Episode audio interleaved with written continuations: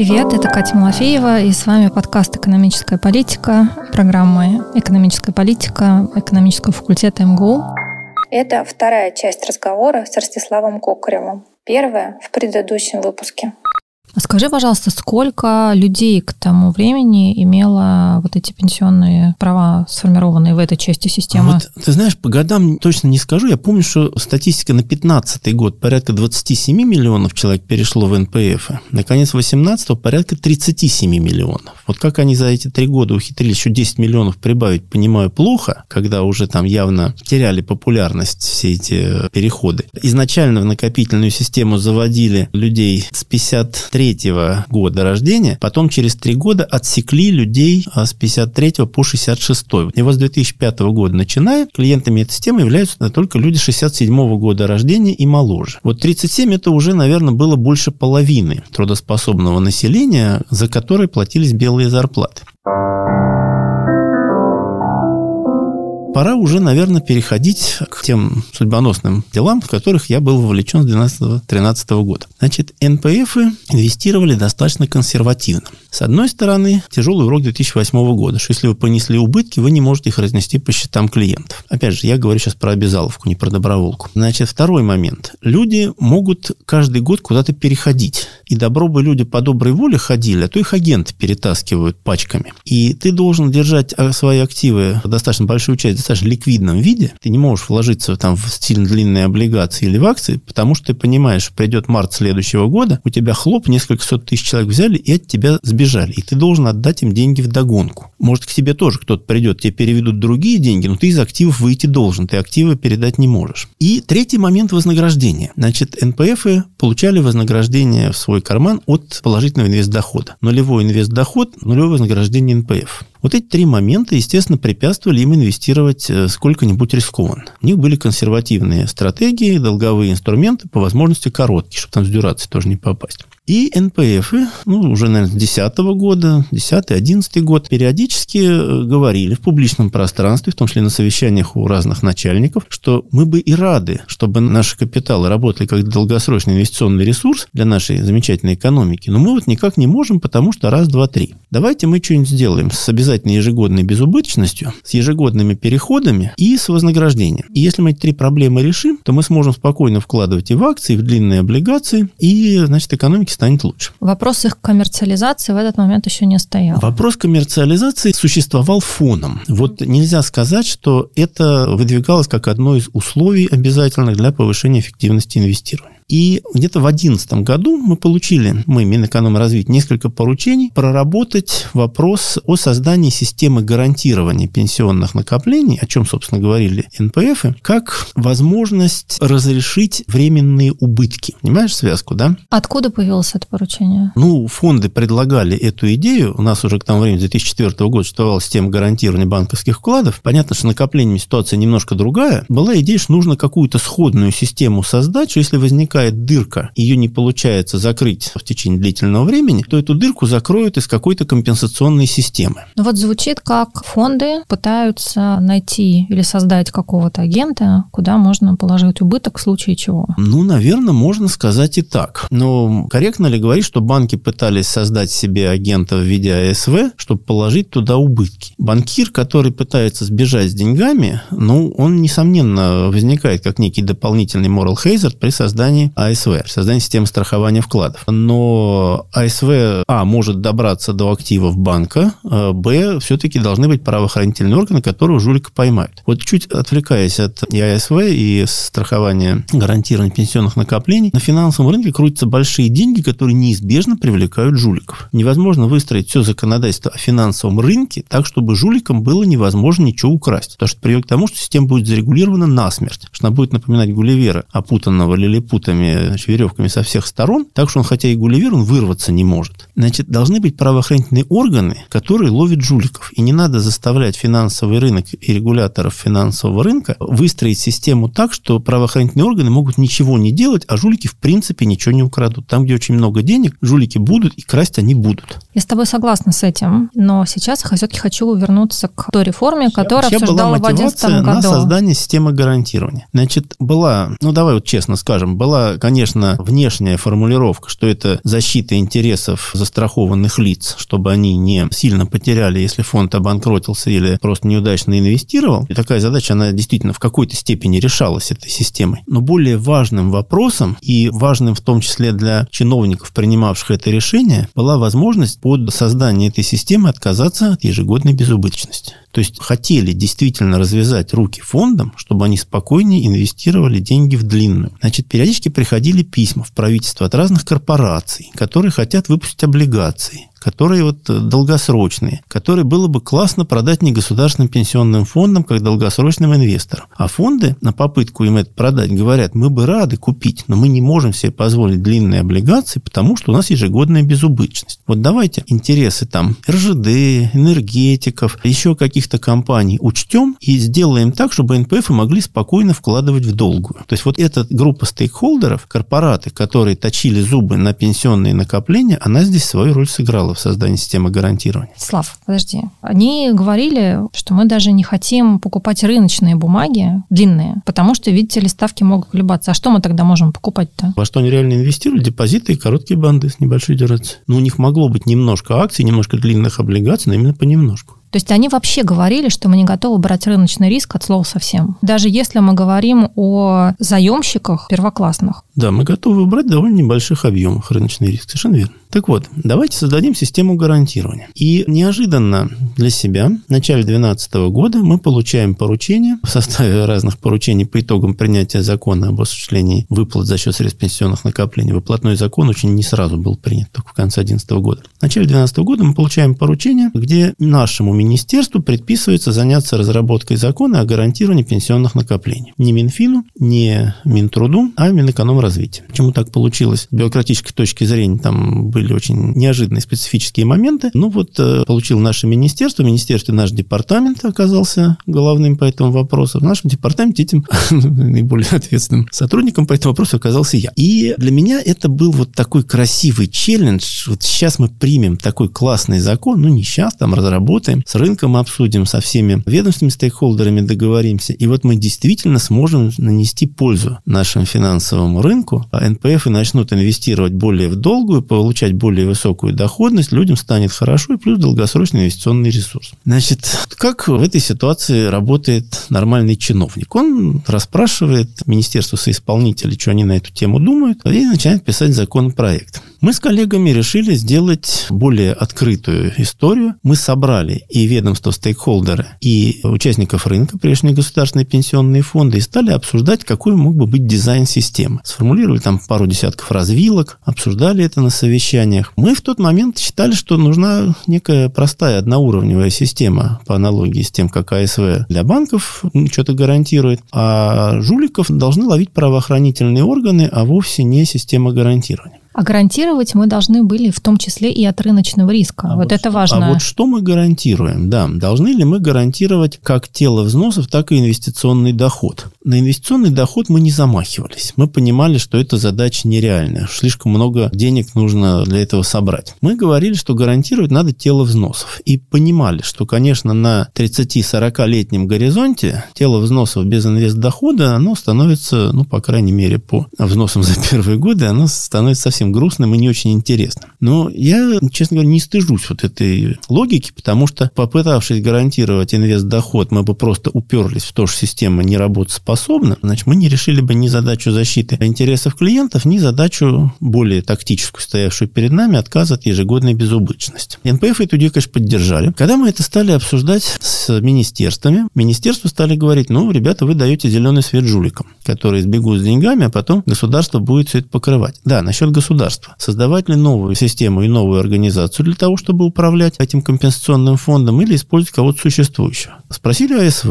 АСВ сказал, ну, в общем, почему бы нет? Мы можем попробовать управлять этим управлять тоже. И этим фондом тоже, он будет не такой уж большой. Как-нибудь разберемся. С банками справились, с НПФами справимся тоже. В общем, это было вот на уровне сначала личных контактов, потом уже на уровне какой-то официальной переписки. И это, кстати, тоже вопрос о том, как работает экономическая политика. Не все вопросы, которые ты должен решать, ты можешь можешь решать на уровне официальных писем от министра к министру, от замминистра к замминистру. Во многих случаях надо сначала поговорить и понять, есть ли вообще смысл писать такое письмо, или на той стороне будет полное неприятие. И возможно, что вот поговорив, ты снимешь какие-то опасения или, наоборот, э, заронишь в собеседник какие-то амбиции, после чего он уже радостно воспримет твое формальное письмо. Вопрос о том, одноуровневая или двухуровневая система решался уже не в переписке между министерствами, а на совещаниях в правительстве. Оппоненты наши, в том числе, прежде всего, Минфин, стали предлагать, чтобы система была двухуровневой, чтобы внутри фонда негосударственного пенсионного формировался какой-то резерв сначала, ну, видимо, за счет части прибыли, который будет покрывать убытки. А если эти убытки остались непокрытыми, в том числе в результате банкротства фонда, вот тут уже выходит на сцену добрая и умная государственная структура АСВ и покрывает потери. То есть государство в лице Минфина тогда говорило, что мы не хотим полностью брать на себя эти риски, мы хотим часть риска да. все-таки оставить на индустрии. И это было, наверное, справедливо. Надо понимать, что оставить риски на индустрии, это значит перераспределять внутри фонда деньги тех же самых людей. Да? Пенсионные права тех же самых за людей. За счет чего ты можешь сформировать этот резерв? Либо за счет откусывания части от тех же пенсионных накоплений, от тела взносов, которые поступают в фонд, либо за счет откусывания части инвестиционного дохода. Ничего другого нет. Ну, вернее, теоретически можно, конечно, еще сказать, что есть собственные средства учредителей, капитал, но фонды некоммерческие, и большого капитала у них нет. И это, кстати, была одна из причин, почему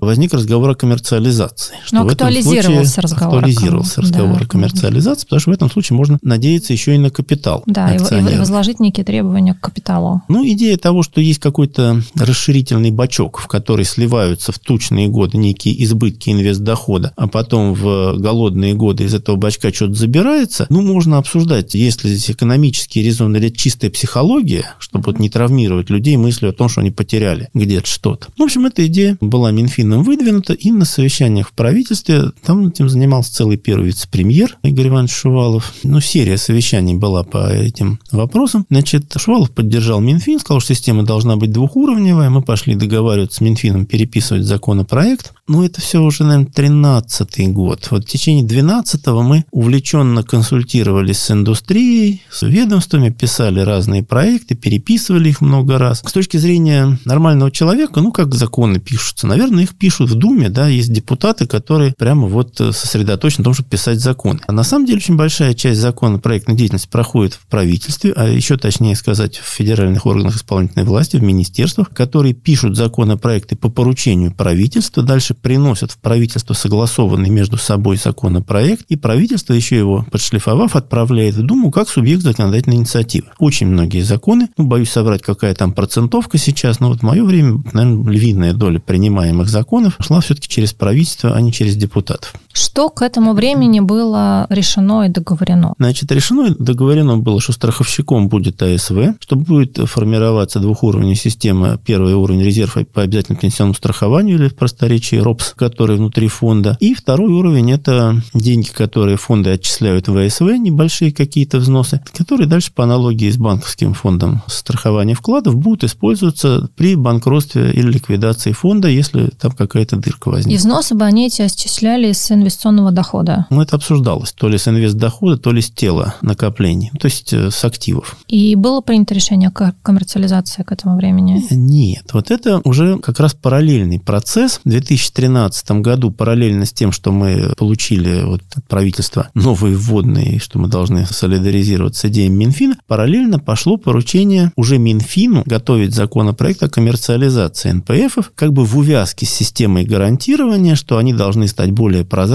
что должна быть внятная структура собственности, что на этих собственников можно будет в крайности возложить какую-то дополнительную ответственность. И не очень даже звучала мысль, что это будет еще способствовать тому, чтобы был рынок НПФов, чтобы можно было перепродавать контроль над НПФами. Хотя, ну, достаточно очевидно, что если они акционерные, то это должно сильно упроститься по сравнению с некоммерческим форматом. А переходы из фонда в фонд к этому времени тоже были решены или нет? А, нет. Вот ты понимаешь, проблема кражи клиентских баз, она была уже достаточно на слуху, но в рамках этого закона мы не пытались решить никакие проблемы с ужесточением инструментария переходов с тем, чтобы затруднить агентам перетаскивать людей из фонда в фонд. Ну вот смотри, вернемся на 15 минут назад в нашем разговоре. Да. Ты говоришь, что фонды выходят, индустрия фонда выходит на этот разговор э, с идеей, которая состоит из трех частей. Первое – это то, что у них есть фактическое требование безубыточности. Угу. Второе – то, что у них есть правила перехода. Угу. И третье – это вознаграждение за... Значит, вознаграждением проблема отложилась, ее порешали только в 2018 году, введя двухкомпонентное вознаграждение, постоянную переменную часть, постоянная как доля от активов, переменная как доля от прибыли. А вот насчет переходов, вот тут ты абсолютно правильно поднимаешь вопрос. Значит, летом 2013 года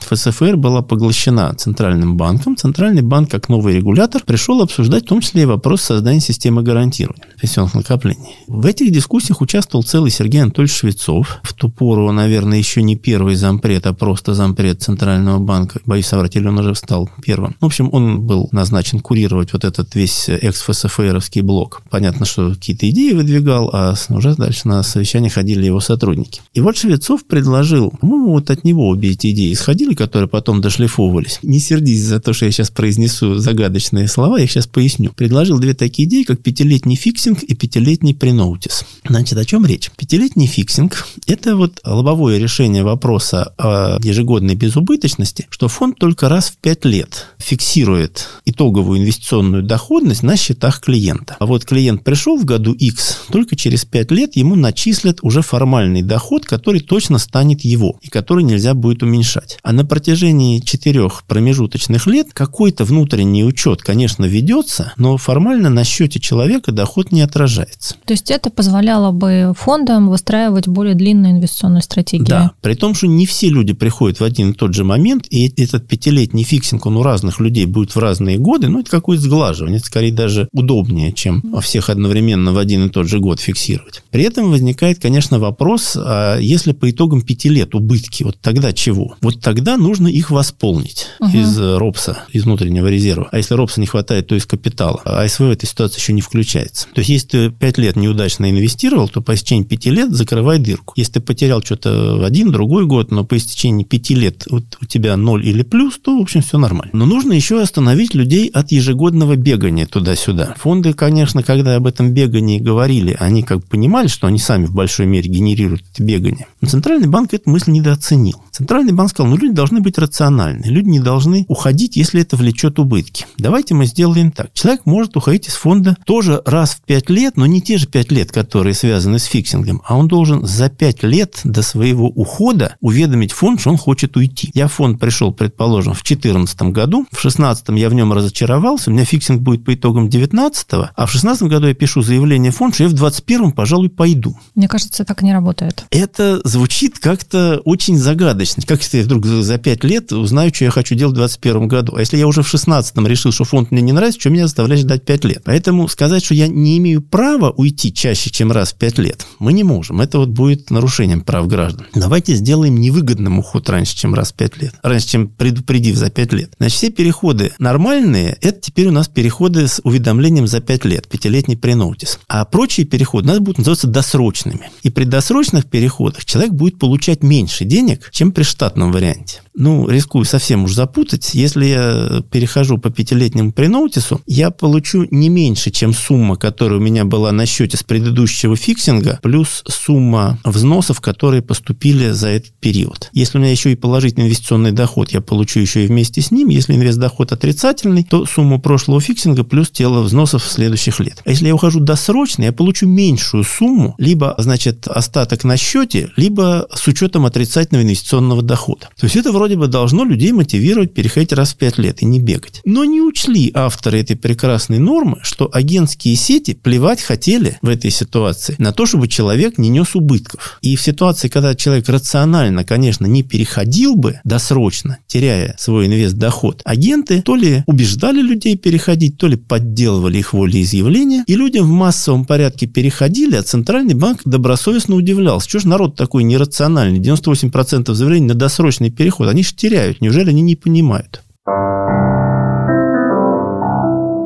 Подожди, а когда была законодательно введена эта норма про досрочный переход? Это все вот поправки конца 2013 года, 422 закон о гарантировании пенсионных накоплений и 410, который шел, ну, как бы типа законом-спутником к гарантированию. Там у нас оказалась и коммерциализация, там у нас оказались и поправки в закон о НПФ, 75 ФЗ, в части пятилетнего фиксинга и в части пятилетнего pre-notice а. Вот эти нормы, они не в законе о гарантировании, не в законе о НПФ. То есть после принятия нормы о пятилетнем pre-notice е предупреждения миграция клиентов между фондами не снизилась? Значит, пиковый год по количеству заявлений на переход из НПФ в НПФ был, по-моему, 2016. Было подано 12 миллионов заявлений на переход из фонда в фонд. При том, что там ну, максимум миллионов 30 было всего людей. Как это может быть? Слава, поясни, пожалуйста, то, как ты раньше рассказывала историю про переходы, ты рассказывала ее так, что там было очень много агентов, которые, возможно, за клиентов писали заявление о переводе. То есть это законодательная норма про pre-notice. Она как бы игнорировала, что львиная доля переводов осуществляется за счет деятельности агентов, которые, честно говоря, самих вкладчиков и не спросили. Увы.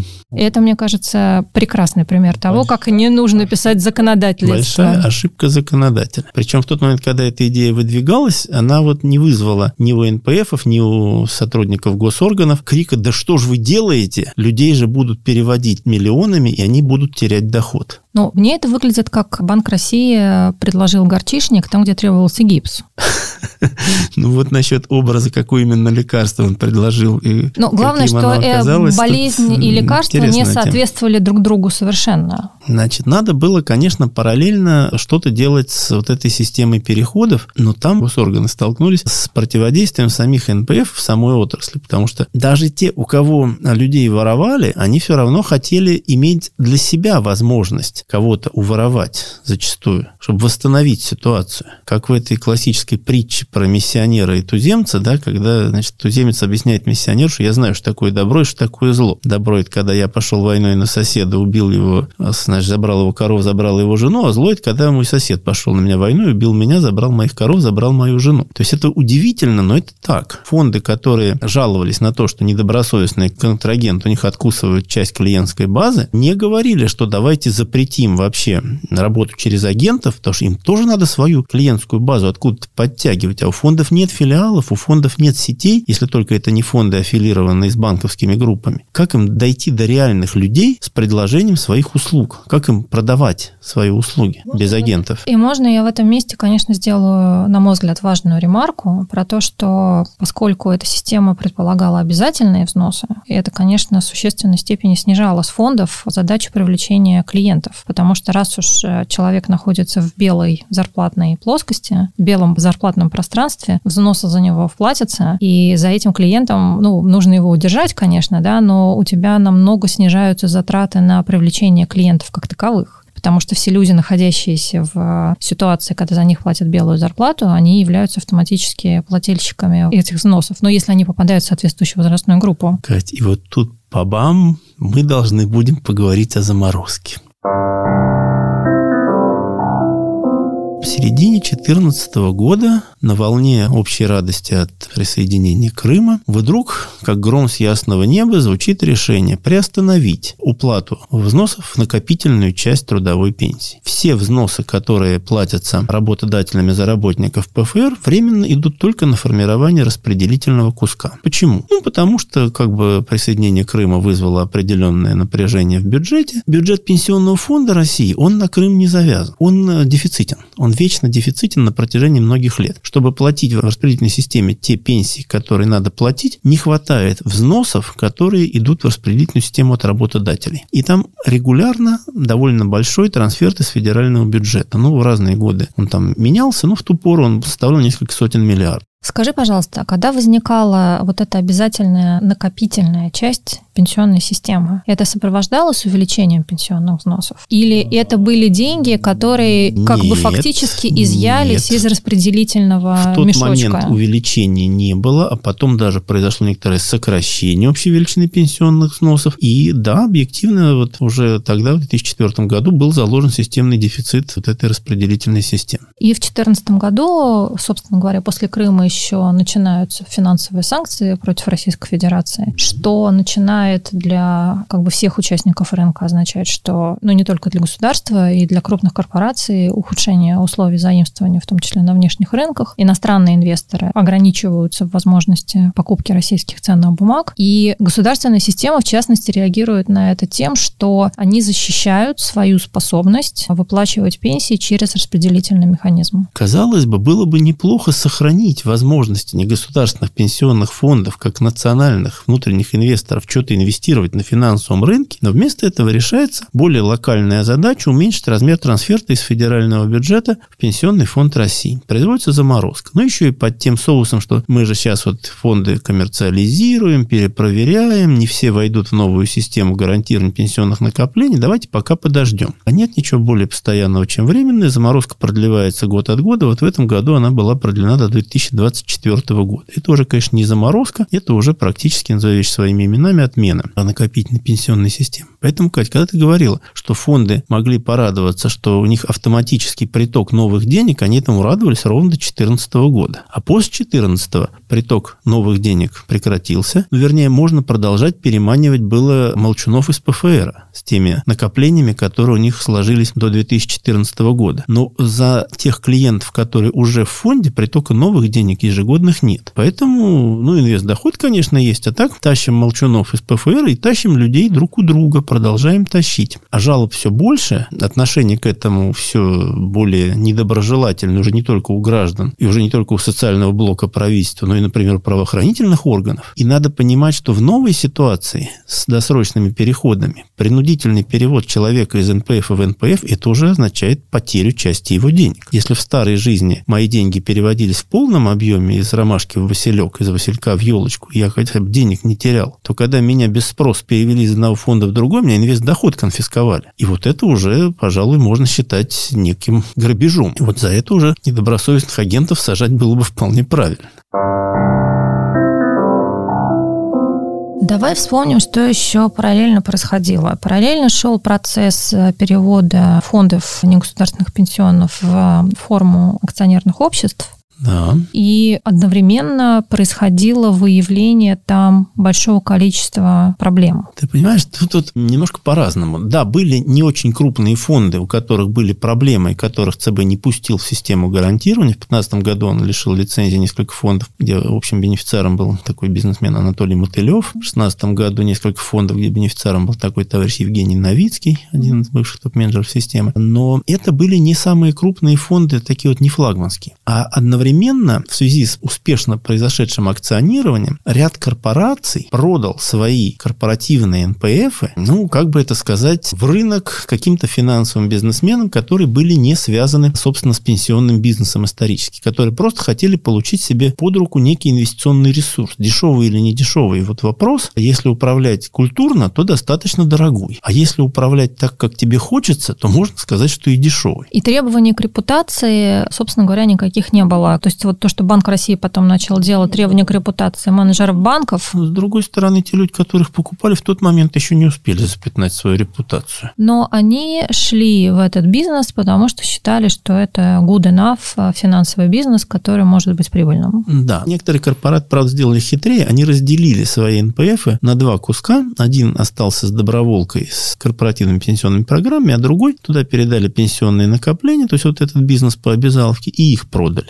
Я не говорю, что все такие фонды попали в руки недобросовестных игроков. Я не буду даже имена называть этих недобросовестных игроков. Но ряд фондов, попавших в состав каких-то финансовых групп, имевших проблемы, потом оказался, ну, если и не номинальными банкротами, формально их не обанкротили, то они оказались с очень большими дырами в балансе. Почему? Потому что их реальные новые хозяева занимались там разнообразным схематозом, вкладывая деньги, ну, вроде бы в ценные бумаги, да, соответствующие формальным нормативным требованиям, но бумаги каких-то тех технических компаний, через которые деньги выводились, ну, то ли совсем налево, то ли в какие-то сомнительные рискованные инвестпроекты, то ли на кредитование сомнительных заемщиков. И в результате, когда Центральный банк обнаружил большие проблемы в их головных банках и начал разгребать Авгиевы конюшни, то оказалось, что во многих НПФах формально бумаги есть, ну, активы, а реально там дыры. А скажи, пожалуйста, вот ты сейчас сказал, что когда Банк России начал разгребать Авгиевые конюшни, выяснилось, что в головных банках проблемы, и дальше это распространяется по всему холдингу. Да. То есть проблема была не специфична для НПФов, но проблема была скорее в каких-то структурах на финансовом рынке, которые обычно возглавлялись банками, и НПФы там при этих структурах существовали как какой-то дополнительный кошелек и что-то еще. верно, конечно. То есть э, людей, которые просто захватили бы НПФ и заставили его инвестировать куда-то там в бок, ну, наверное, можно себе представить, но крупнейшие проблемы были в тех НПФ, которые казались частью банковских групп, попавших под санацию. И при этом на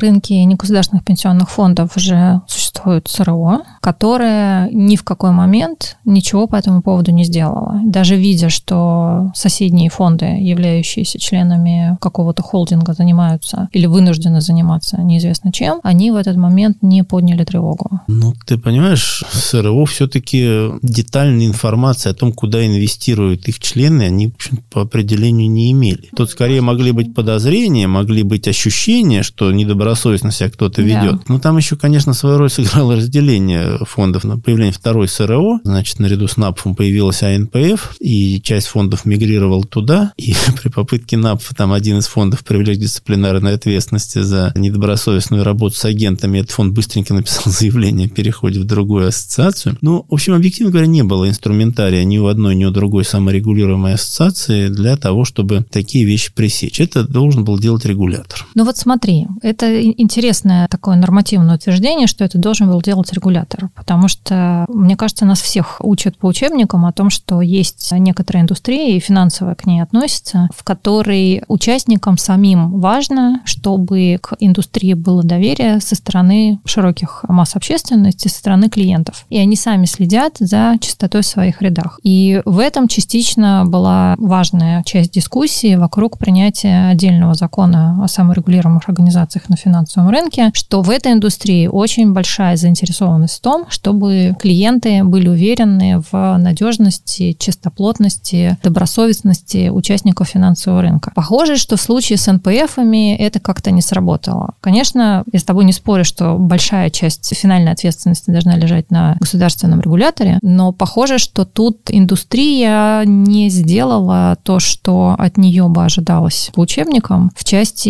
и защиты своей чести, и защиты своей репутации. Ты знаешь, мне в этой ситуации довольно сложно говорить. Я что-то знаю изнутри, потому что я в свое время был приглашен в состав Совета НАП в качестве независимого члена Совета, и более того, несколько лет являлся председателем Совета. Я просто знаю многих конкретных людей, к которым можно предъявить те или иные претензии, но я совершенно точно не готов эти претензии выносить в публичное пространство. Как председатель Совета я осуществлял сам церемониальные функции, значит, так заседание вел. Но из того, что я видел внутри, я понимал, что да, сообщество неоднородно, что есть фонды более добросовестные, фонды менее добросовестные. И никакого и механизма ни у аппарата очистки... НАП, ни у добросовестных фондов нет реальных механизмов очистки рынка от недобросовестных. То есть задача по факту все равно ложится на официального большого регулятора. И не могу не заметить на правоохранительные органы, которые в случае очевидного воровства должны все-таки где-то ловить этих жуликов. Но с этим вот оказалось довольно сложно.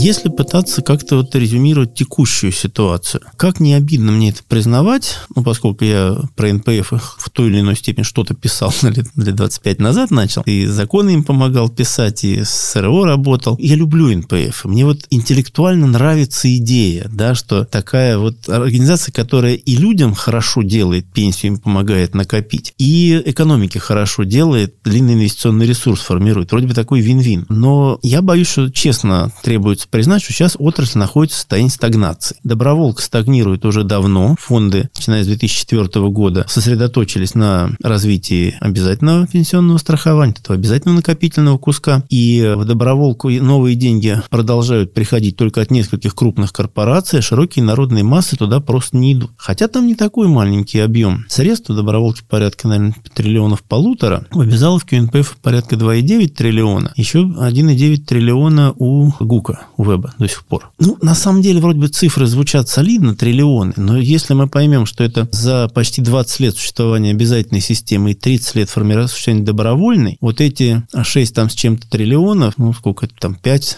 6% от э, ВВП за 20-30 лет накоплено. Конечно, это очень мало. В странах с наиболее высоким уровнем развития накопительных пенсионных систем эти цифры там хорошо за 100% от ВВП. Вот. Но стагнация еще и в том, что отрасль не очень понимает, куда и развиваться. Значит, как доброволку стимулировать, не очень понятно, потому что люди ну, не то, что вот совсем не верят НПФ, но точно такого положительного репутационного фона, который у них был в начале нулевых, его сейчас нет. Ну вот был хороший вопрос, хороший был бы вопрос, точнее, а был ли в начале нулевых хороший репутационный фон или было отсутствие отрицательного фонда, и вообще, как мы с тобой обсудили, рынок рос, и все казалось розовым и прекрасным. А когда случились, во-первых, рыночный кризис, во-вторых, действительно серьезные репутационные скандалы, выяснилось, что инструментов защиты, инструментов очистки и инструментов выстраивания обратной репутации так и не появилось. Ну, насчет репутации нулевых, да, это тот случай, когда падаю нувель, бон нувель, нет новостей, хорошие новости, нет плохой репутации, она уже тем самым хорошая. Но кризис восьмого года, он не подорвал репутацию фондов так, как вот в середине десятых годов вот это воровство баз, перевод людей из фонда в фонд и ощущение, что не понимаю толком, что они там делают, но точно они меня не уважают. А вот, и как сейчас эту репутацию обратно раскручивать, не очень понятно. Если бы хотя бы большие пенсии платились, но давай прикинем, сколько там накоплено. На 37 миллионов человек в НПФах 2,9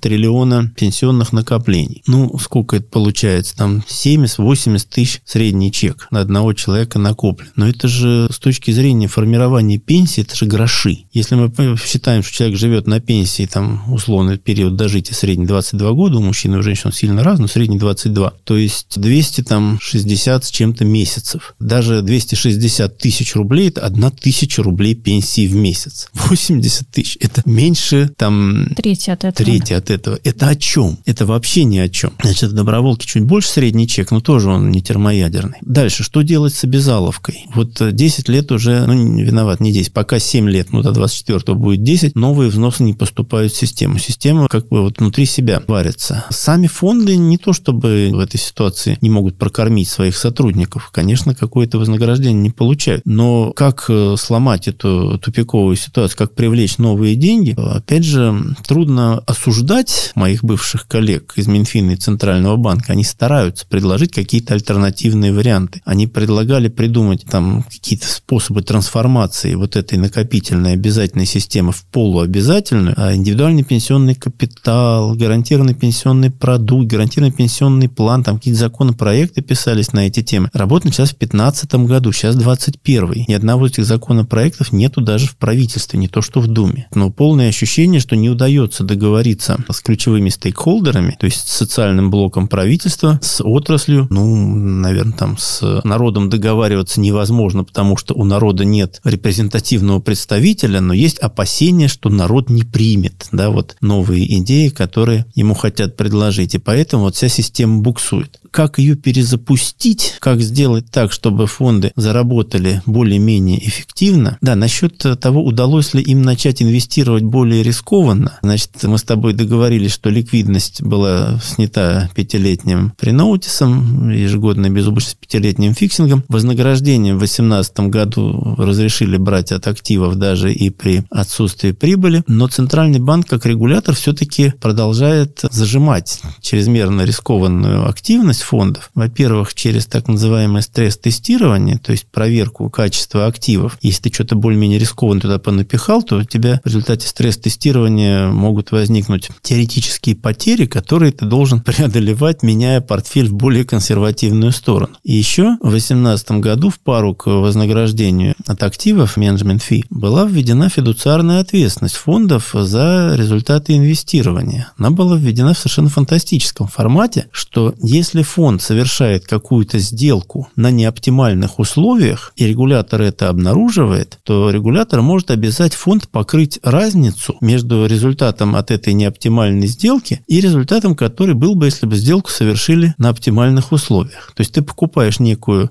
облигацию, И ты должен быть готов ответить на вопрос, а почему ты купил ее, а не какую-то другую? Эта облигация не принесла, как оказалось, потом такую доходность, как могла бы принести другая. А почему ты вот эту акцию купил, а не ту? Так уж я знал, какая акция как себя поведет. Ну, Центральный банк пока проявляет некую разумную взвешенность и говорит, ну, это нам нужно на случай выявления какого-то откровенного схематоза. Но тут всегда есть дополнительные риски и дополнительное регуляторное бремя. Что надо все отслеживать, выстраивать сложные системы контроля. И лучше просто не связываться с активами, которые потенциально рискованы, а жить в более консервативных стратегиях. Но это не главная, на самом деле, проблема по сравнению со всем остальным, что я сейчас вот рассказал о проблемах негосударственных пенсионных фондов.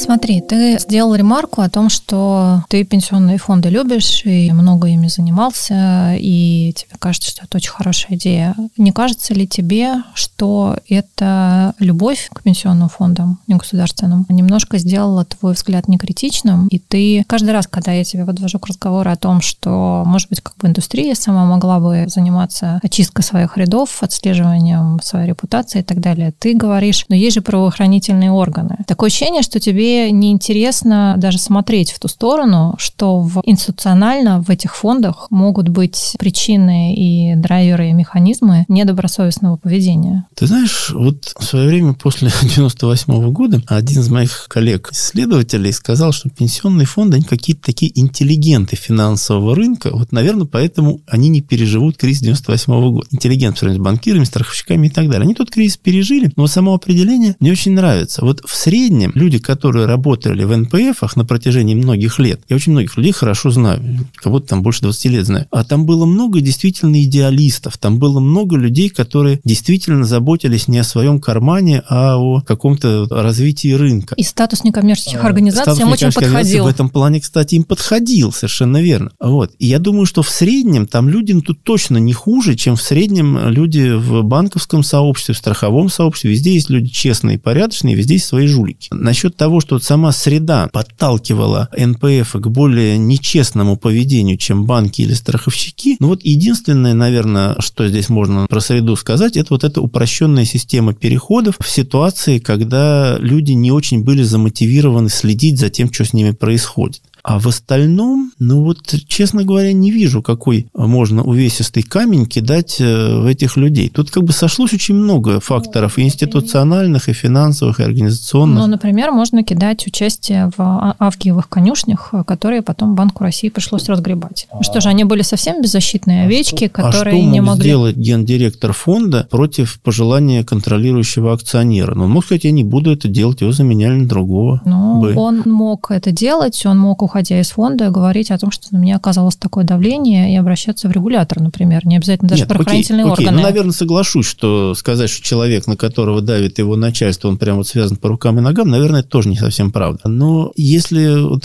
весь комплекс брать, вот почему фонды не взлетели, почему им не удалось стать таким вот ярким куском российской финансовой системы, ну, очень много факторов. Но вот давай все-таки даже не то, что там кто-то что-то разворовал, а начнем с того, что невозможно сформировать большую сумму пенсионных накоплений, у тебя маленькая зарплата и маленькие от нее отчисления, да, и нет традиции делать пенсионные отчисления, и есть патернализм, то есть люди могут про государство там отзываться скептически, не верить в большую государственную пенсию, но все равно они подспудно в большей мере верят в государство как в источник доходов, когда они это состарятся, чем в то, что они сами что-то могут накопить. Ну, либо они инвестируют в другом формате, например, они инвестируют в недвижимость. Ну, опять-таки, давай будем здесь справедливы, что доход доходность от недвижимости, если ты купил и сдаешь в аренду, она, в общем, не то чтобы очень уж велика. Но люди покупают квартиры для того, чтобы жить, а потом их продать, когда изменятся жизненные обстоятельства. Такая опция, да, существует. Естественно, могут быть индивидуальные стратегии другие, и невозможно инвестировать сразу по нескольким направлениям значимые суммы и в квартиру, и в НПФ, и куда-то там еще. В то есть я бы отделяла аргумент про то, что люди не инвестируют в свое пенсионное будущее, от аргумента, что люди не инвестируют через НПФ. Кать, погоди, ну квартиру может себе позволить купить в качестве инвестиционного инструмента явно не большая часть населения. Есть низкодоходные страты, которым эта квартира, ну вот как э, нам с тобой там какой-нибудь небоскреб на Манхэттене купить. Но государство много делало для того, чтобы расширить покупательную способность, поддерживая ипотеку и так далее. И довольно много российских семей за последние годы стало собственниками недвижимости, и мне кажется, люди это действительно рассматривают в том числе как и как важный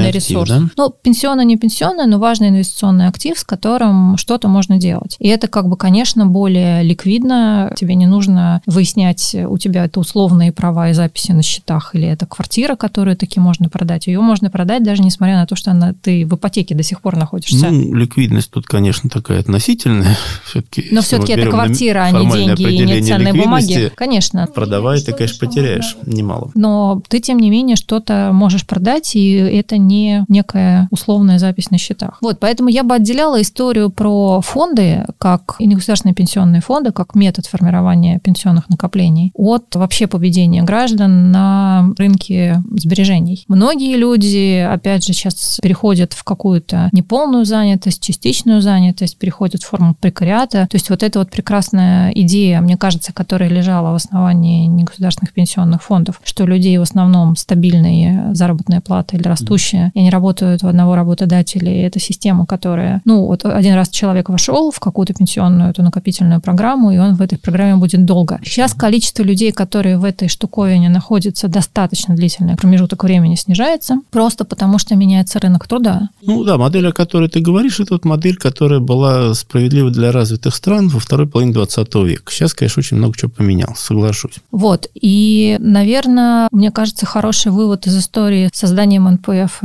и реформы НПФ – это что мы из этой истории узнали как полисемейкеры, как экономисты и как э, люди, которые пытаются участвовать в формировании экономической политики. Что мы поняли, что мы можем делать, что мы не можем сделать, в чем ограничение наших рациональностей. Мы узнали, что первый закон Черномырдина действует и здесь. Хотели это как верно. лучше, получилось как всегда. Это эпиграф практически к любой новой инициативе. И для меня, конечно, создание системы гарантирования в том виде, в каком она получилась, которая, в общем не решила тех проблем, ради которых мы ее создавали, это была некоторая личная травма, хотя не могу сказать, что она стала причиной моего ухода из министерства. Ну, просто накопилось за 7 лет ощущение, что уже хватит, уже пора пожить более спокойно, не под домокловым мечом вечных поручений, контрольных сроков. Вот точно нужно сегодня обязательно написать в правительство письмо о том, что мы пока не успели сделать то, что собирались, но обязательно когда-нибудь сделаем. Но если мы это письмо отправим завтра, то вот нам оторвут голову, а если мы его отправим сегодня, то мы молодцы. Вот э, жить в таком стрессе долгое время, в общем, довольно трудно. Вот. Хотя, опять же, хочу сказать, что и во время работы в министерстве мои коллеги собственные и многие люди, с которыми я сталкивался в других госорганах, это были люди умные, честные, думающие, приятные. Даже когда мы там ругались до крика друг на друга по каким-то вопросам, вот как написать в законе ту или иную фразу, не мешал нам сохранять прекрасные дружеские отношения за пределами вот этих дискуссионных площадок. И это тоже интересный вопрос, почему хорошие, умные, честные люди, вот каждый по отдельности вот хороший, умный и честный, а когда они все вместе сходятся, у них получается по Черномырдину. Ну, не всегда получается по Черномырдину. Иногда получается лучше, чем по, по Черномырдину. Ему даже захотеть как лучше не всегда получается. А иногда все-таки что-то складывается. У меня где-то хранится приказ по Государственной Думе за подпись какого-то там начальника хозяйственного какого-то управления о том, что разрешить находиться в здании Думы с 22.00 до 8.00, ну, там перечень человек 15 в течение такого вот срока в декабре 2013 года. А вот тот коллектив, который работал над законом о гарантировании и законом о коммерциализации, люди из Минэка, Минфина, ПФР, АСВ, Минтруда, потому что мы там сидели реально ночами и прекрасно общались между собой. В этом-то, Ростислав, может быть и причина того, что вещи не случились так, как они должны были случиться, потому что писать законопроекты ночами, да еще вокруг Нового года, неясно, что может вырасти под этой елочкой, как ты выражаешься. Спасибо тебе большое за разговор. Да. Это было очень интересно, и я надеюсь, что этот сюжет все-таки к экономической политике твой э, интерес не уменьшил. Ну, по крайней мере, ощущение, что один умный человек может что-то сделать очень полезное, оно уменьшилось. Значит, нужно было достаточно много достаточно умных людей, чтобы они при этом учитывали не только свои представления о прекрасном, но максимально старались посмотреть вокруг, понять реальную жизнь, понять ключевых стейкхолдеров, понять существующую институциональную рамку и вот только в этих случаях предлагать какие-то существенные изменения. А так иначе все рано или поздно само собой устроится более или менее плохо, как говорит Александр Александрович Аузан. Ну что ж, аминь. Спасибо.